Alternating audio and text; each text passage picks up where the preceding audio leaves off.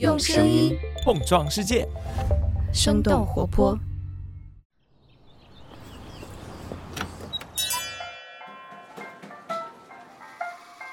您的生动早咖啡好了，请慢用。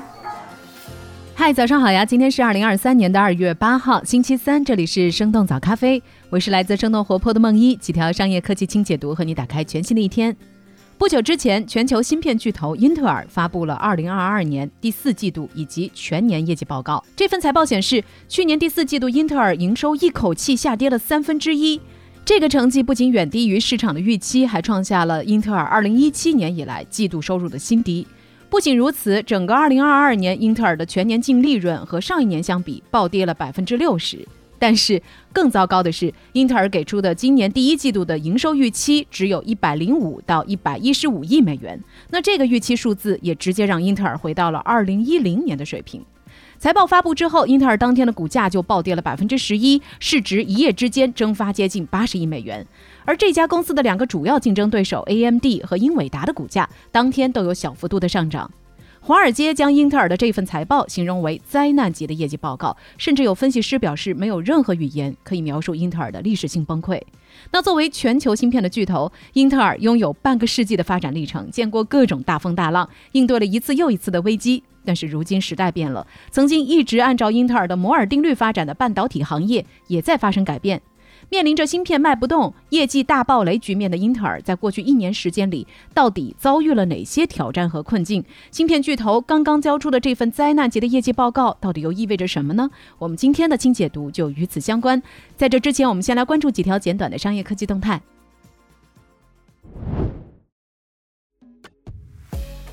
公布的最新业绩的苹果，交出了他们七年以来最差的一份财报。上周五，苹果发布了二零二三财年第一季度的财报。数据显示，苹果公司的营收是一千一百七十二亿美元，同比下降了百分之五；净利润则同比下降了百分之十三。这也是苹果公司自二零一九年以来首次出现营收同比下滑的情况。在所有的业务当中，仅有软件服务和 iPad 产品的收入有所增长，iPhone、MacBook 和可穿戴设备等等产品都出现了下滑的迹象，没有达到市场的预期。苹果的 CEO Tim Cook 认为，苹果的收入没有达到预期，主要是受美元汇率的影响。如果刨除掉这部分的影响，苹果在大多数市场都有增长。此前限制 iPhone 产量的供应链的问题也正在恢复。财报成绩不佳的苹果正在国内降价销售他们的 iPhone。根据彭博的报道，授权门店和电商渠道的 iPhone 十四 Pro 系列手机迎来了七百元的降价优惠。有分析师认为，苹果不断的打折也是消费者需求疲软的迹象。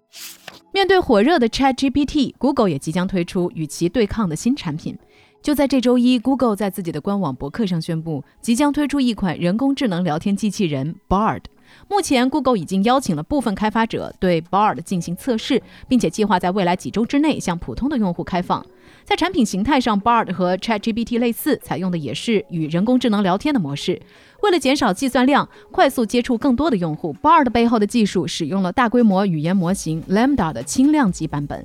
Lambda 是由 Google 自己研发的，在去年我们的节目也曾经介绍过。Google 的一位工程师表示，Lambda 有自己的思想和灵魂。随后，他也被 Google 停职。ChatGPT 推出的几个月来，被预测将颠覆搜索引擎的商业模式。而 Gmail 的创始人保罗·布和海特也激进地预测到，Google 将会在一两年内被彻底颠覆。当人们的搜索需求能够被人工智能封装好的答案满足的时候，搜索广告也将会没有生存余地。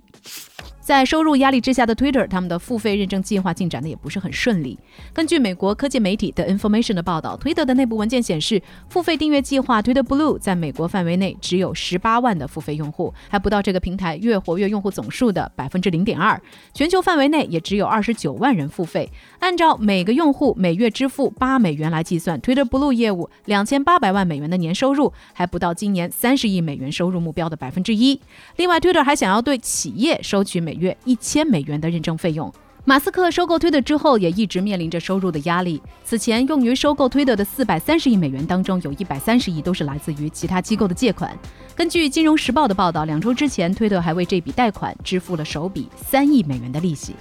去年十一月，推特推出了 Twitter Blue 订阅服务，用户每月付费八美元就可以获得用户名旁边的一个徽章。这个功能上线之后，推特上也出现了冒名顶替的虚假账号发布各种不实的消息，比如说什么篮球明星詹姆斯要离开洛杉矶湖人队，美国前总统小布什怀念伊拉克战争等等。随后，推特就暂停了 Twitter Blue 订阅服务，并且在一个月之后又重启了。那这一次，推特使用不同颜色来区分用户，其中金色徽章代表公司，蓝色徽章代表个人，灰色徽章代表政府机机构。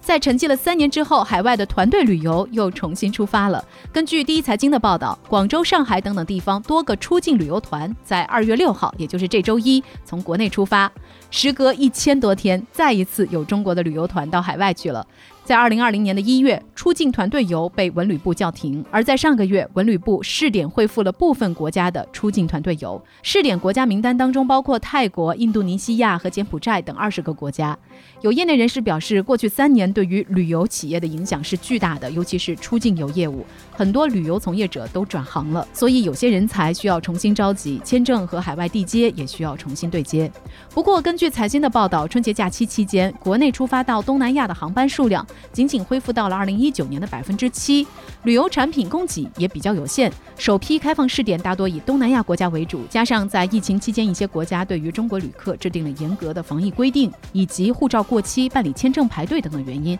出境游的完全恢复可能还需要一段时间。以上就是值得你关注的几条商业科技动态，别走开，马上和您一起来聊聊刚刚交出一份灾难级业绩报告的英特尔，在过去一年到底遭遇了哪些挑战？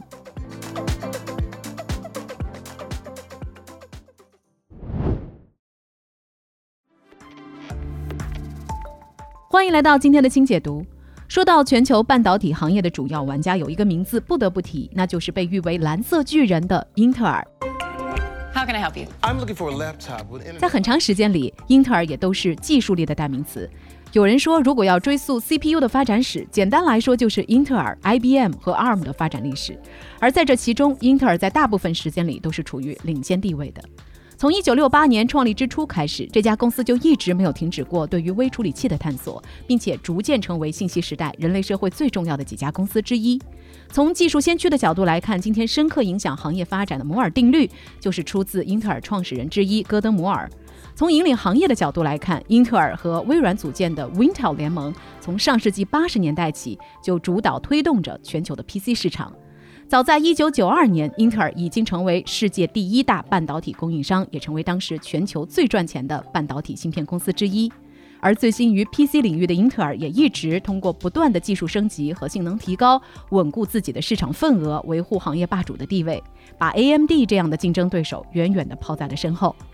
然而，今天的英特尔与昔日的辉煌相比，已经是另外一番景象了。不仅市值被对手 AMD 和英伟达超越，就连在全球芯片供不应求的这几年，英特尔的营收依然是不增反降。而上个月刚刚发布的财报也暴露了英特尔过去一年时间里营收和净利润双双呈现两位数大幅下滑的颓势。从二零二二年年报的数据来看，英特尔的全年净利润是八十亿美元，和二零二一年的一百九十九亿美元相比，直接腰斩。有分析认为，去年的业绩是英特尔二十多年来最糟糕的年报，没有之一。坏消息一出，英特尔就遭到了美股市场的猛烈抛售，最新的总市值也比二零二一年最高位的时候缩水接近一千二百亿美元。这也不禁让人疑惑。曾经的王者英特尔到底怎么了？过去这一年里，蓝色巨人都遭遇了怎样的挑战和困境呢？困难之一，不断衰退的全球 PC 市场。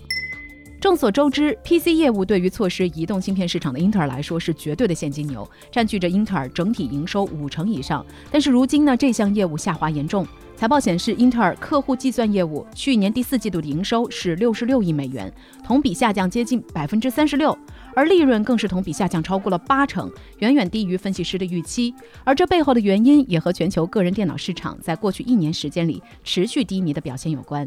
根据市场调研机构 Gartner 最新发布的数据，去年全球个人电脑总出货量不到三亿台，比2021年的需求高峰下降了百分之十六。其中，去年第四季度全球个人电脑的出货量是六千五百三十万台，同比下降接近了百分之三十。而这也是 Gartner 这家机构自二十世纪九十年代中期开始跟踪个人电脑市场以来最大的季度跌幅。而全球个人电脑出货量的严重下滑，给英特尔所带来的最直接影响。就是他们的处理器卖不出去了。